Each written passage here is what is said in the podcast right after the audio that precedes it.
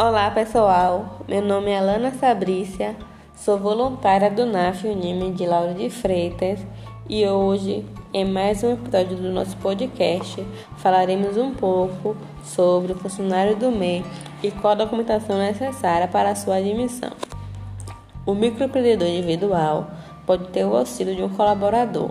Ele está limitado à admissão de apenas um funcionário e precisa seguir algumas regras requeridas pela legislação.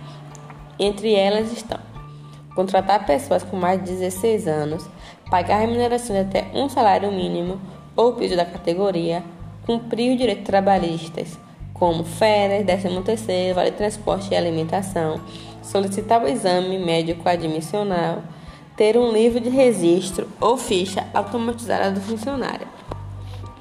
Bom, e quais são os documentos necessários para a sua admissão?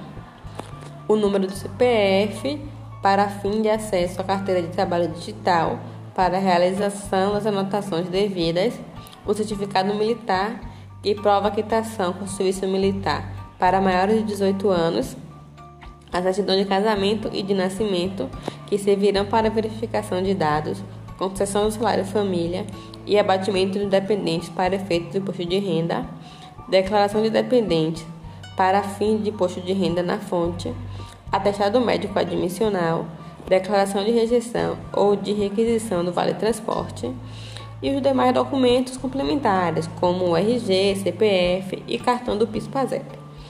Bom, pessoal, encerramos por aqui o nosso episódio de hoje. Espero que tenham gostado. Até a próxima.